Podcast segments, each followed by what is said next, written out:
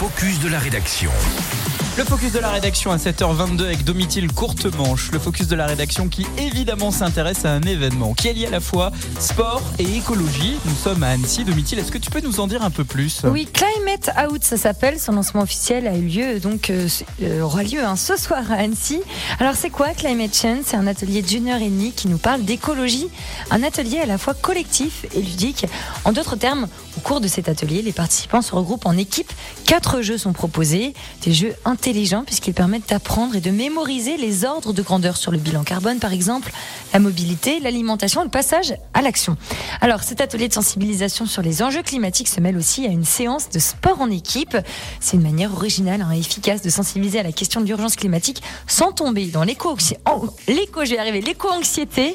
L'idée, c'est donc de positiver ces questions et de donner l'envie d'agir pour le climat. Et qui est derrière ce Climate Change Alors, sans surprise, des experts climatiques, mais aussi des athlètes tels que la championne olympique de ski de boss Perrine Lafont, l'escrimeuse Cécilia Berder, Louis Noël, membre de l'équipe de France de paratriathlon, le skieur acrobatique Sébastien Foucra.